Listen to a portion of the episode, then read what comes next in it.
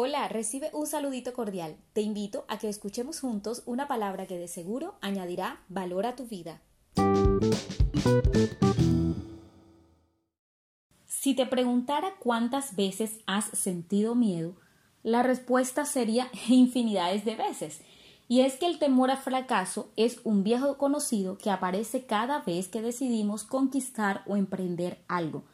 El miedo aparece porque está relacionado con lo desconocido y su función principal es hacernos creer que vamos a fracasar y que las cosas no resultarán como esperábamos.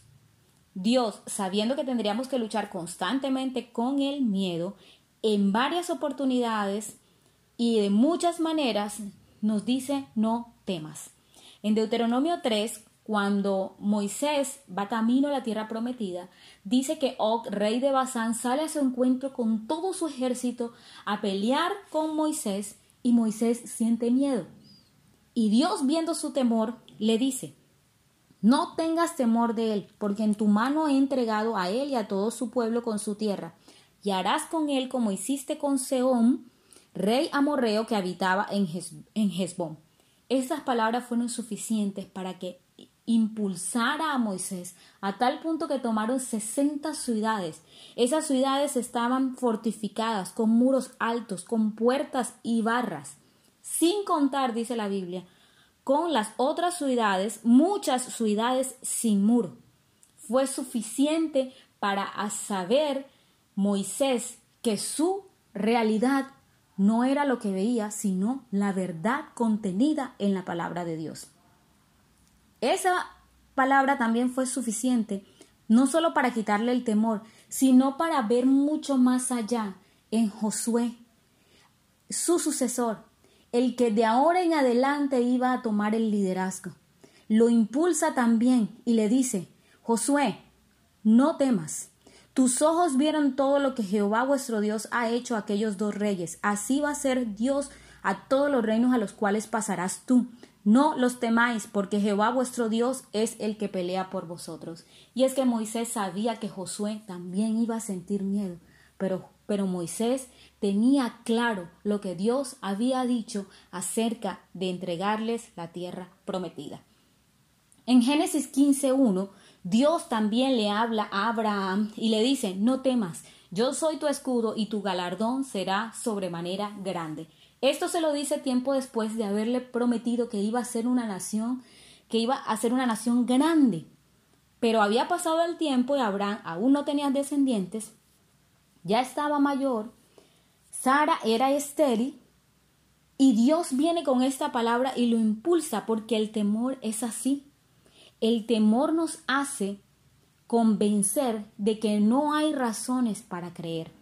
Pero Dios le dice que es su escudo. No le dice que le va a dar un escudo, sino que el Dios grande, omnipotente, el Dios que todo lo conoce, el cual no hay nada imposible para él, será su escudo. Y él sigue siendo el escudo para nosotros. ¿Y quién va a poder vencernos cuando Dios mismo es nuestro escudo? Por eso la respuesta al miedo es Dios mismo. Y el creer en su palabra y confiar en su verdad. El miedo siempre va a ser una oportunidad para elegir creer. Aun cuando aparezca y aun cuando toda la realidad le dé la razón, la verdadera realidad nuestra está contenida en la voz de Dios. Esa es nuestra verdad, esa es nuestra realidad.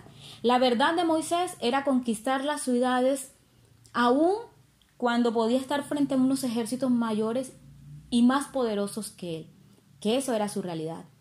La verdad de Abraham era la nación de la que hoy nosotros tomamos la fe, aunque su realidad era una mujer estéril y ambos eran viejos.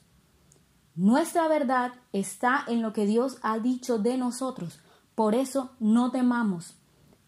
Les animo a que creamos, a que confiemos en lo que Dios ha dicho, en que tomemos tiempo para oír su voz, porque es tiempo de pasar del miedo a la fe, porque los planes de Dios no fracasan. Por eso te pido por un momento que oremos y que le digamos, Señor, hoy siento miedo, pero hoy, Señor, no decido ver ni mi realidad ni, ni mis circunstancias, sino que decido por optar, escoger, creer la verdad que tú has dicho sobre lo que hoy estoy viviendo. Y creo y confío, Señor, en que las cosas se harán como tú los has dicho, en el tiempo que tú los has dicho, porque tus planes no fracasan. Te doy gracias de antemano, sabiendo y reconociendo, Señor, que tú me darás la victoria y que a ti daré la gloria. En el nombre de Jesús, amén y amén. Dios nos bendiga.